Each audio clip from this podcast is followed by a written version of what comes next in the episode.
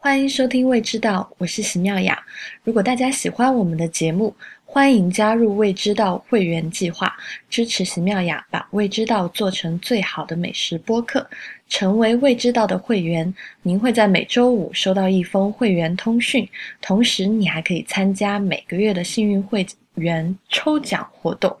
奖品是主播或者嘉宾从世界各地挑选的。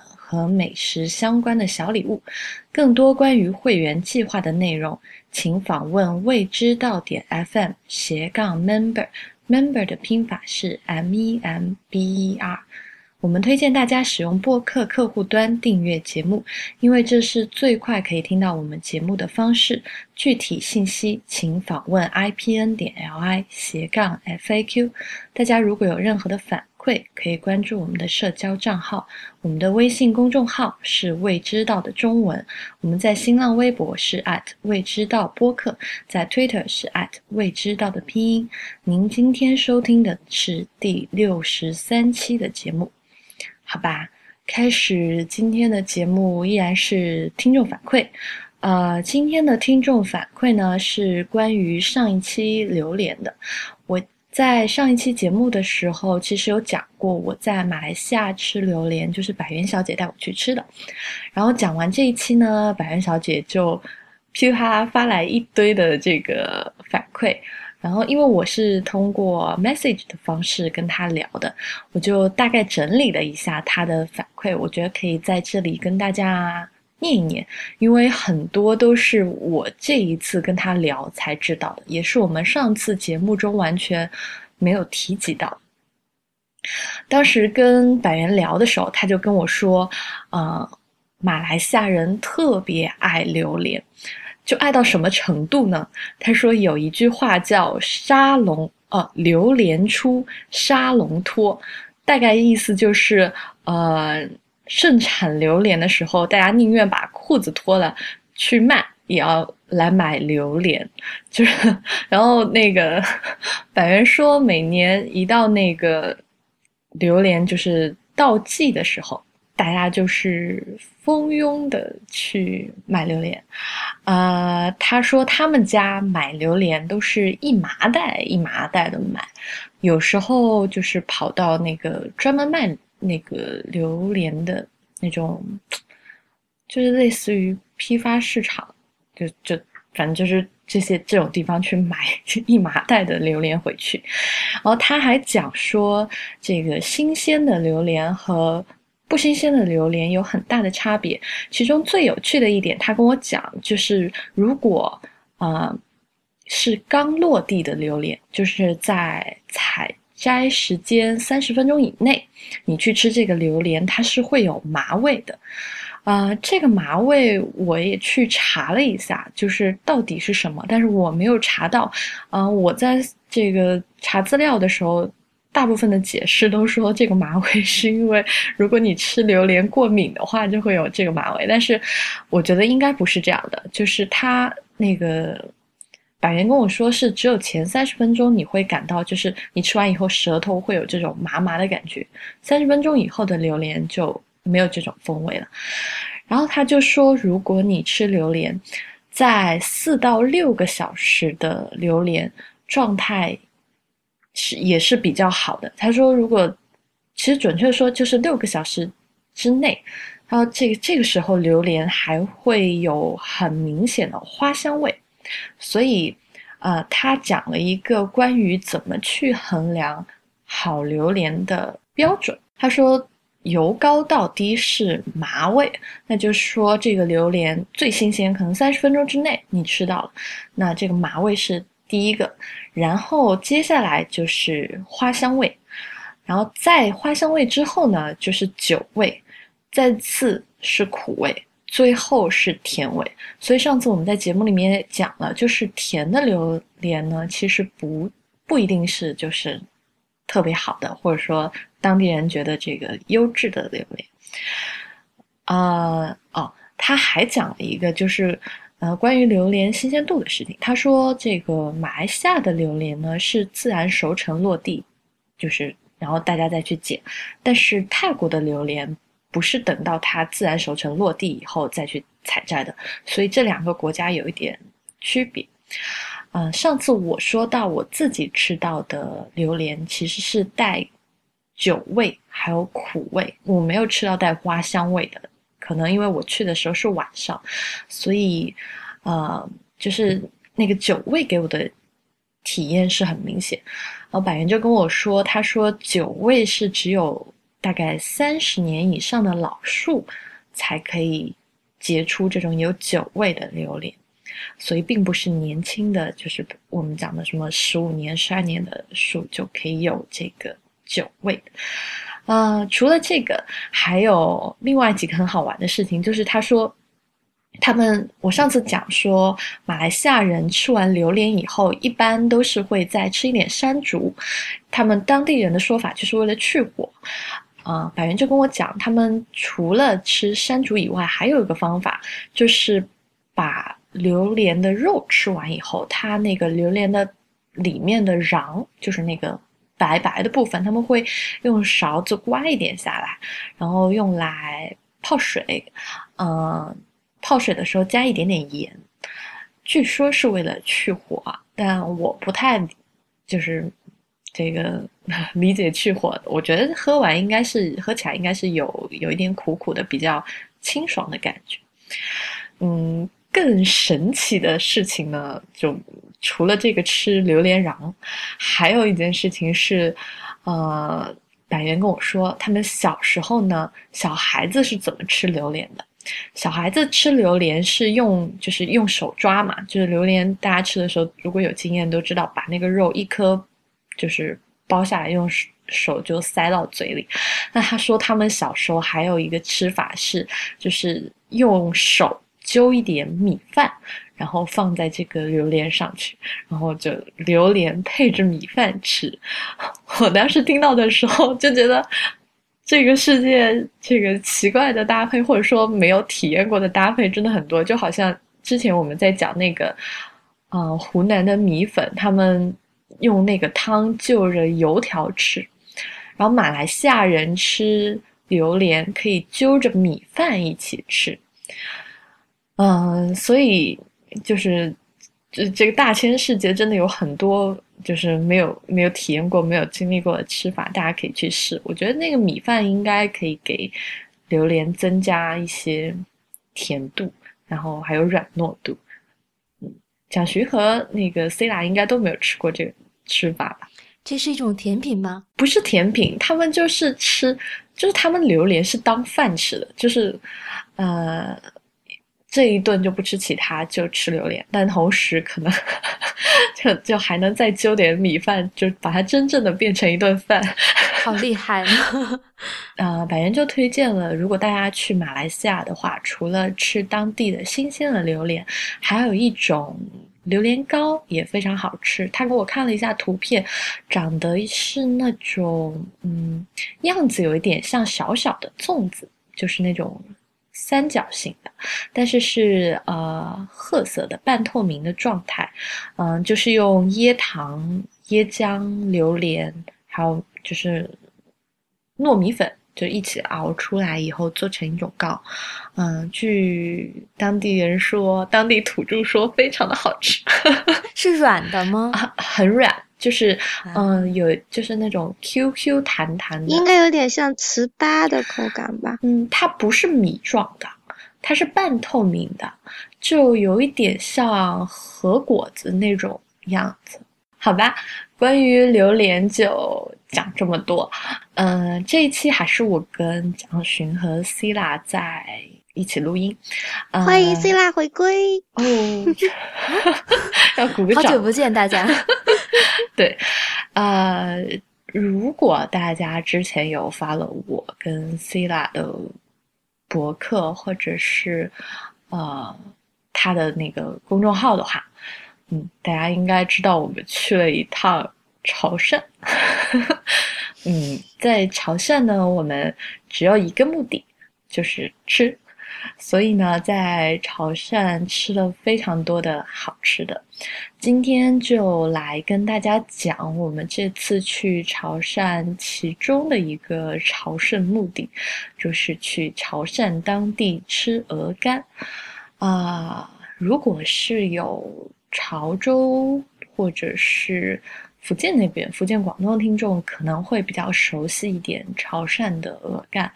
我觉得大部分其他区域的听众都不是太熟悉潮汕还有鹅肝这件事情。之前我跟蒋寻其实是有讲过一期法式的鹅肝，或准确说是法式的肥肝，因为我们上次讲了肥肝其实是有肥鹅肝和肥鸭肝两种的，嗯、所以这一次呢，我们就来跟大家讲一讲中式的鹅肝。那个 C 大，要不然你先跟大家讲一讲，我们去潮汕吃的这个鹅肝，它这个那个鹅叫什么吧？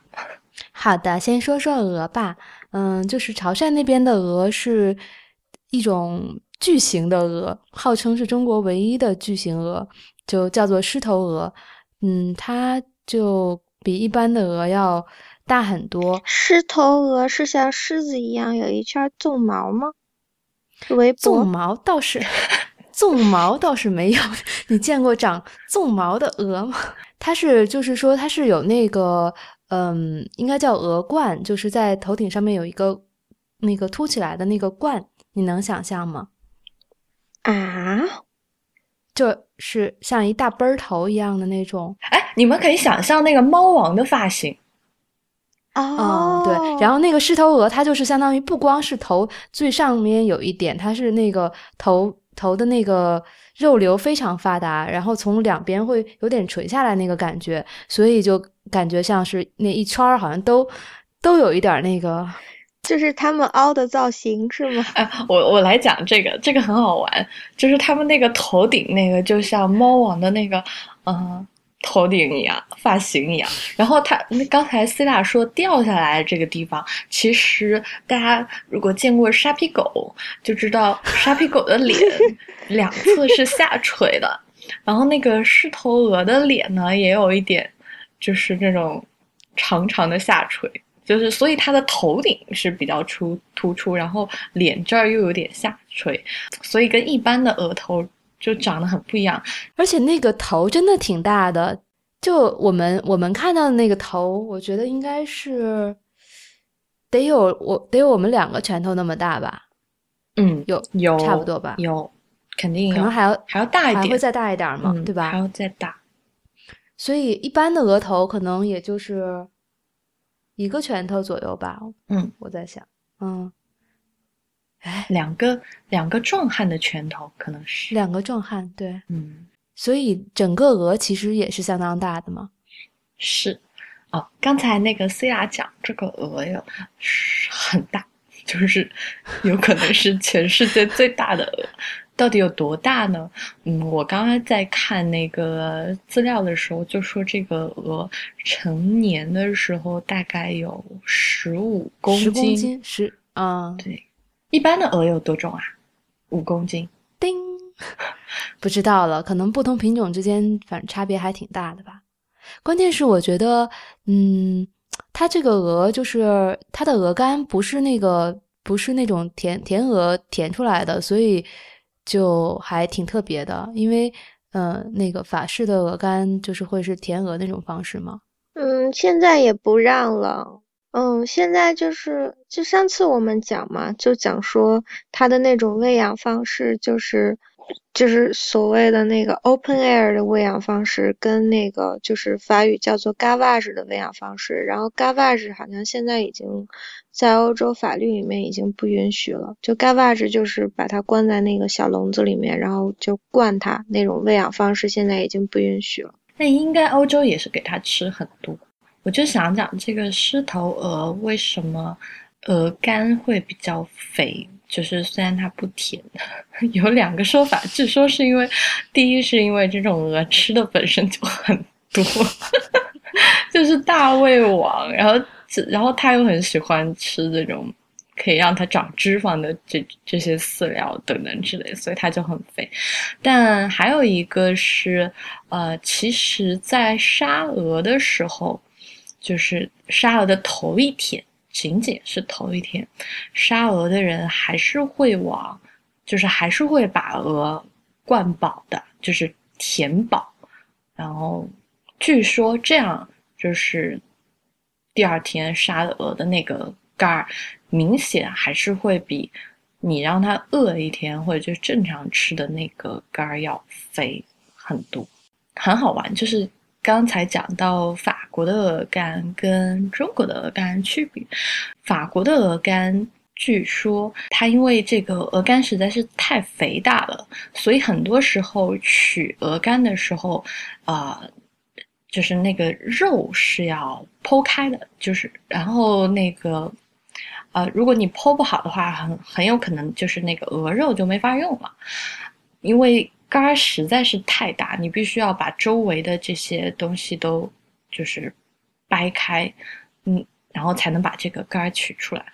这里需要讲一个事情，就是，呃，其实鹅肝在法国是有这个重量的标准的，就是你得七百克以上的肝才能叫鹅肝。但是厦门的一般，哦，什么厦门？为什么我一直讲厦门？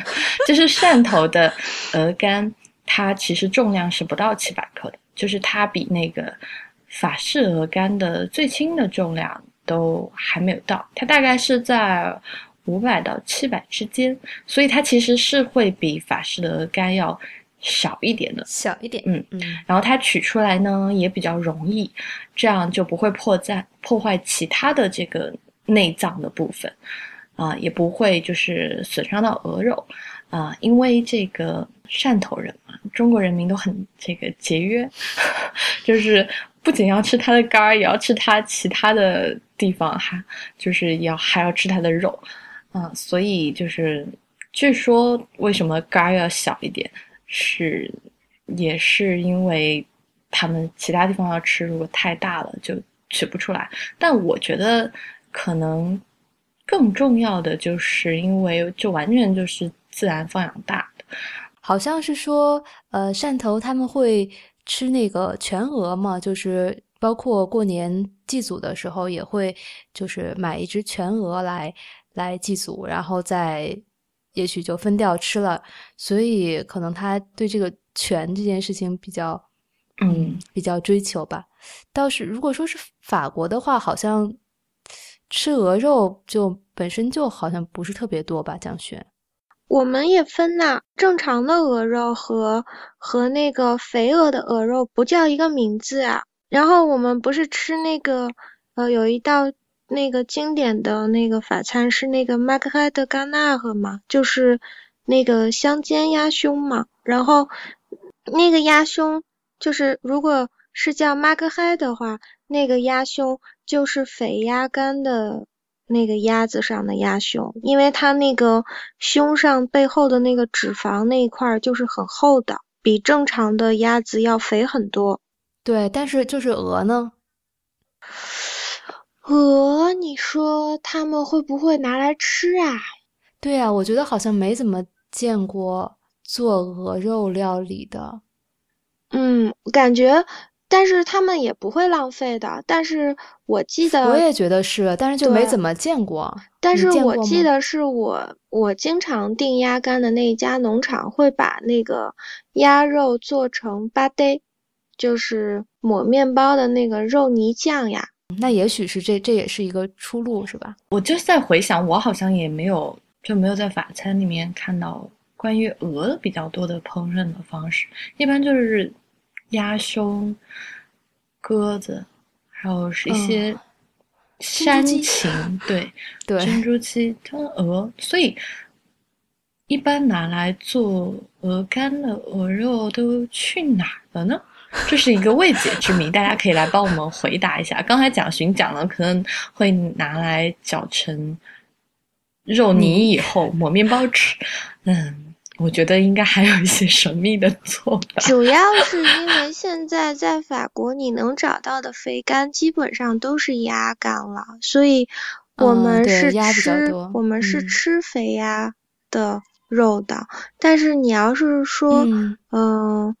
真的是肥鹅肝的话，我觉得你可能需要进入到那个就是专门做肥鹅肝的那个地区，你就能吃到他用鹅肉做的料理了。那我们继续聊这个狮头鹅。嗯，其实刚才我们只讲了，呃，狮头鹅是最大的鹅，但其实我们没有讲说潮汕人其实对狮头鹅是，嗯，就是是一种非常什么视它为珍物的这样一种心情在吃它的，呃。一一方面是狮头鹅的产量比较少，另一方面要养到成年的狮头鹅需要的时间也比较久。嗯，我们当时跟 c i l a 去到汕头吃狮头鹅的时候，真的是大家也商量了好久，最后才 你是说那只头吗？对啊，最后才咬咬牙，然后说。吃吧，对，因为那个是老鹅头嘛，号称老鹅头的，嗯，一般都说是要三四年以上嘛，然后价格也确实不便宜。关键是我们当时觉得挺担心的是，我们作为一个没有吃过这种头的人，能不能够，嗯，就是很好的享受这个过程。嗯，呃，我我跟大家讲一讲那个汕头的。鹅狮头鹅的，一般都是哪个位置比较贵？像我们平时吃的比较多的，就比如说吃鸭或者吃鹅，就是腿肉或者是胸上的肉吃的比较多，所以我们就这个地方的肉可能会卖的要贵一点。像什么头啊、脚啊，其实是。就是有像我在四川的时候，我们当地人吃那种卤鹅，其实有时候那个头有些人他就不要了。但是我们在潮汕吃的这个狮头鹅，呃，它因狮头得名，就因为头大、脑袋大得名。所以其实它这种鹅最最贵的部位就是它的头，然后是它的脖子。然后是它的肝儿，其实可能脖子和肝儿的这个单价是差不多的，但是因为脖子要重好多，所以最后买下来觉得这个脖子也很贵。反正当时当时我们额头买成多少钱啊？思雅，你还记得吗？我觉得应该是六百多吧。就就头和脖子连在一起吗？还是嗯，当时你没付钱吗？我不知道啊，分钱的呀，我不记得多少钱了。对，差不多吧，应该应该是大概是这个价格。其实我觉得，嗯，问题就是那那个那么大一个头要一起买下来嘛，所以其实可能，嗯，就比如说，呃，头的部分和是会最贵的，然后脖子的部分可能其次，但它下边还还会连接一些，就是呃，会接有接近胸的那个部位也有一点，嗯。是的，但那个那个地方其实就不是很好吃了，嗯，但是它也在那个那个头的范围内，所以，嗯，就这样了，嗯，就是呃，讲到狮头鹅，讲到鹅肝，我们就必须要讲到潮汕的卤水。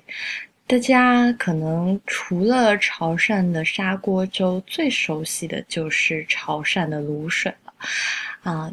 但可能，如果大家没有去过汕头或者是潮州，不太清楚说那边的卤水都吃什么肉。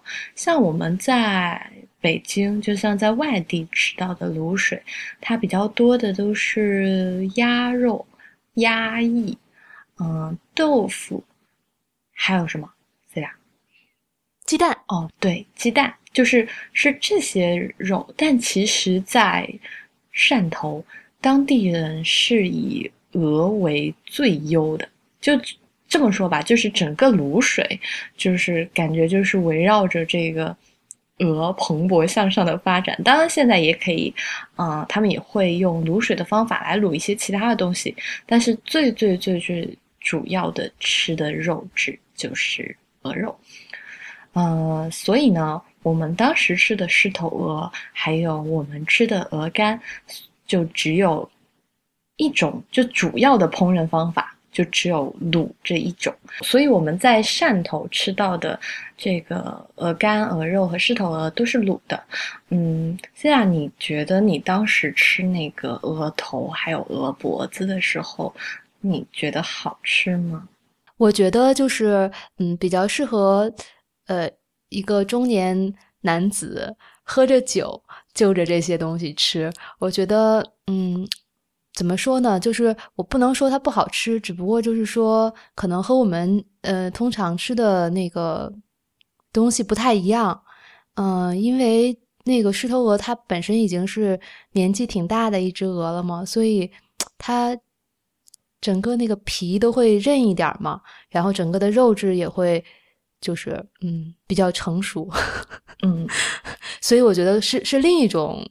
是另一种美吧，可能就是跟我们通常欣赏的不太一样。嗯，你觉得呢？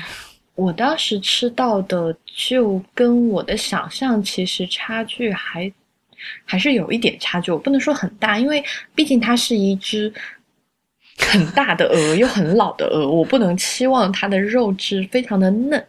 但是就像你说的，就是那种。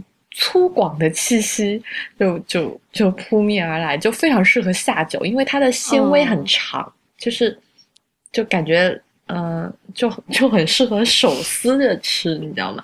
就因为我我举个例子，就当时那个脸颊上的肉其实还好，就还还挺嫩的，然后比较韧的那个。部位，因为他们的那个狮头鹅的鹅脖子非常的长，所以切出来就是满满一大盘。所以那个吃脖子，基本上就是除了脸颊上的肉之外，重要的工程或者说重要的这个步就是步骤都在吃那个鹅脖子。然后那个鹅脖子，嗯，其实它的那个皮是比较厚的。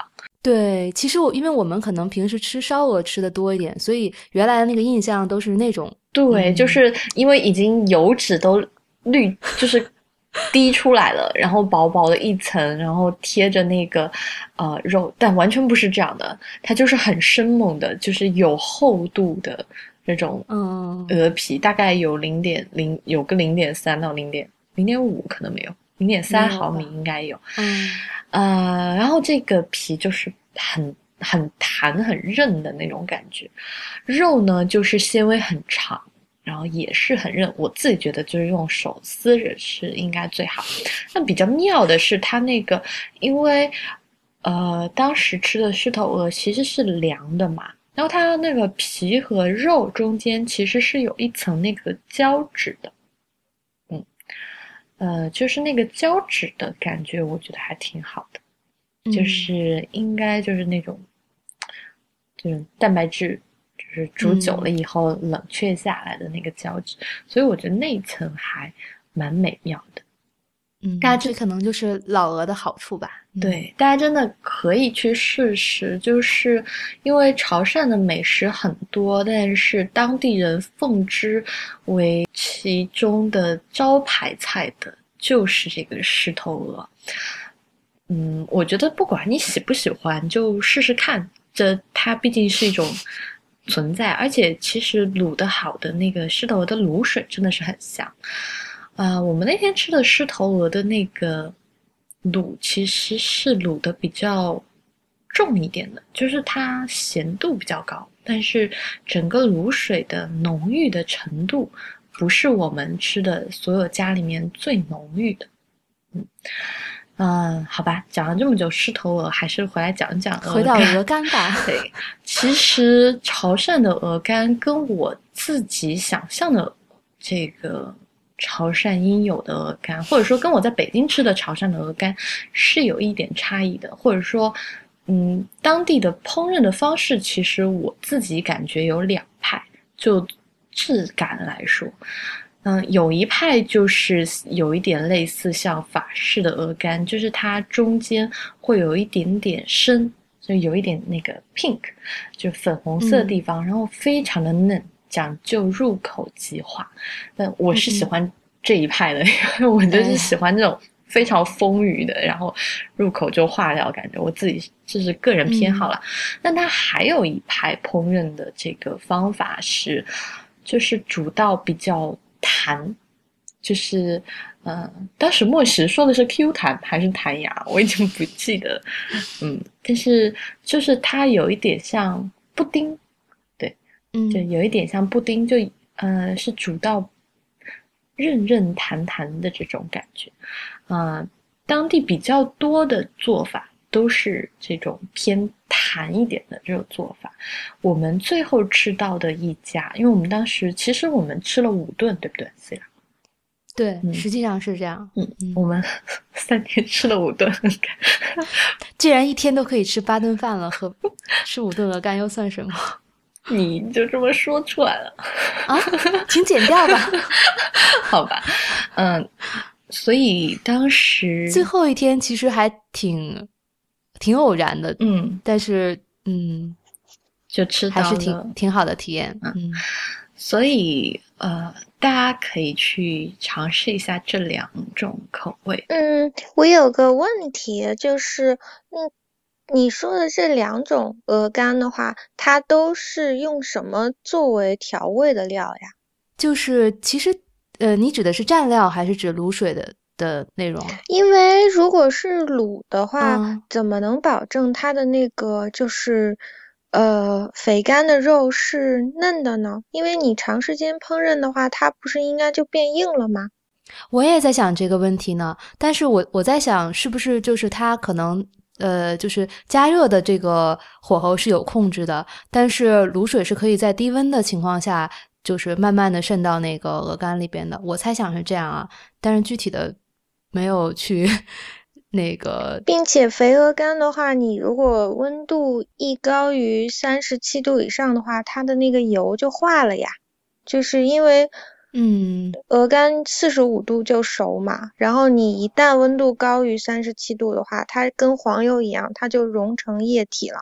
所以我就很想知道它是怎么能保证它的那个口感是，就是还仍然是鲜嫩的，但是它味道又进去了。我觉得这个很神奇。还是说他在喂养那个鸭子的时候，就像这边的法国人一样，已经把那个就是卤味给喂进去了。你真的就每天来，今天该吃这个八角了，明天该吃丁香了，后天该吃桂皮了啊！再喝点花椒酒吧。对啊，那个今天吃的花椒觉得够不够麻？明天要不要明天把这个红花椒换成青花椒？想象力好丰富，不过我觉得如果这件事情放到日本人那儿，有可能最后真的会研究出来这种，可能还会派专员去跟鹅聊天。还有不是还有按摩吗？我其实觉得，如果回答了这个问题，就就可以去开店了。其实这也是我当时去的的想法。嗯，我个人觉得应该是比较低的温度，长时间的烹饪。嗯，以前没有那个啊恒温的那个低温烹饪的方法，所以我估计是把锅开锅盖打开，然后用最小最小的火去烹饪它。就是，但是我这完全是猜想。如果大家听众有知道或者有汕头的这个人来跟我们讲，也可以。这当然也是我自己的好奇。嗯。就是把问题抛出来，看有谁能解答。嗯，啊，除了这个鹅肝的状态，每一家的卤水其实差别确实很大。嗯，卤水到底哪家的好？我觉得就是哪家强。对，就是我我自己觉得我最后吃到的那一家最好。但每家每个人有每个人的偏爱了。就比如说，菲亚，你更喜欢哪个？嗯，我觉得也是，就是其实是两卤水方面也是呃两种吧，就是最后一家它是呃鹅肝会煮的比较嫩，然后它的卤水呢是嗯我觉得相对清爽一点的，但是我们我们之前的应该倒数第二家吧，就是那个小店，呃它那种是卤水感觉是完全渗透，就是整个嗯整个鹅肝都被呃浸透了那个卤水味儿的感觉，所以。我觉得也也是不同的风格吧，其实就是就是看你自己想想吃哪种口味，而且可能这个卤水的程度也和鹅肝的那个烹饪程度是相辅相成的。就它如果是比较弹的那种的话，卤水整个都很通透，是这两个是匹配的。然后比较嫩的那种状态和那个嗯相对清淡一点的卤水是匹配的。就我的感觉是这样。然后我看了一下那个，呃，就是在在张希民老师他的那本书里边，他是有一个卤水的那个配方，就是大家如果有兴趣想要了解一下卤水里边大概都有什么东西的话，嗯，可以，我可以稍微提一下，就里边有呃八角，像你们刚才说喂鹅的那个，然后桂皮，然后小小茴香，然后花椒、香叶、罗汉果、砂仁。蒜头、南姜、花雕酒，然后他还加了白兰地，哦，大概是这样的一个，可以想象吗？其实他给的这个配比是很简单的一个配比，嗯，感觉上就一般，一般卤水都会可能会用到类似的东西，对吧？嗯，哦。嗯，张新明老师家其实嗯也是有鹅肝吃的，他们家但是 啊啊没有但是，这他们家的鹅肝的烹饪方法其实是跟传统的鹅肝的烹饪方法稍微有一点不一样的，就它最后除了它卤好以后，它还有一个熏的过程，就是他会用甘蔗啊冷熏一下，他自己说就是冷熏过后的。鹅肝呢更适合配红酒，反正当时吃完觉得，嗯，就是能熏完以后嘛，那个鹅肝端上来就会有一种那个烟熏的香气，还蛮讨人喜欢。那他们家做的也是这种比较弹的质地。嗯，讲完质地以后，我觉得最后可以讲一讲，就是当地人都怎么吃这个。鹅肝，呃，一般就是切片了。我我们曾经比较生猛的一次，就是在这个两家这个卖鹅肝的摊头，就让老板现切，然后我们就围着那个老板的摊头那儿，就 就在那就把鹅肝瓜分掉了。然后他们吃的时候呢，在摊头上吃到的那个老板就会直接把那个有。卤水的，然后还有鹅油的这个混合的汁浇在鹅肝上面，然后你就你有这个淋着淋了汁的鹅肝就拿来吃。除此以外呢，如果你在饭店里面，就是它除了会在鹅肝上面淋这个卤水和卤油、鹅油的这个汁以外，它还会给你一个白醋蒜汁。嗯，我自己的理解就是变得更清爽。嗯，我反正你是不蘸的，对吧？你看到了，反正我是完全不蘸的。我觉得那个，嗯，卤水和鹅油还有鹅肝，真的就够了。我我可以，我可以跟大家形容一下，我们最在最后一家店吃到就是。四个人就不说话，就吃完以后含着就是包着嘴呵呵呵的笑，就感觉四个人都已经吃傻掉了，就嗯特别开心啊！所以大家有机会就去潮汕，不吃砂锅粥，吃吃狮头鹅和卤鹅肝吧，好吧？嗯，差不多这一期就聊到这儿，嗯，我们也。对我们刚才还有未解的问题，就是吃不完的鹅肉去哪了，以及这个鹅肝汕头的鹅肝到底是怎么卤制才可以保持非常嫩，然后中间还有粉红状态这个样子。嗯，好吧，那今天就到这里，也谢谢大家的收听，啊，也同时欢迎大家。加入未知道的会员计划，具体的计划大家可以访问未知道点 FM 斜杠 member，member 的拼法是 M E M B E R。同时也欢迎大家收听 iPn 播客网络旗下的其他几档节目：IT 公论、太医来了、内核恐慌、流行通信、无次元硬影像、博物志以及选美。我们下期再见啦，拜拜。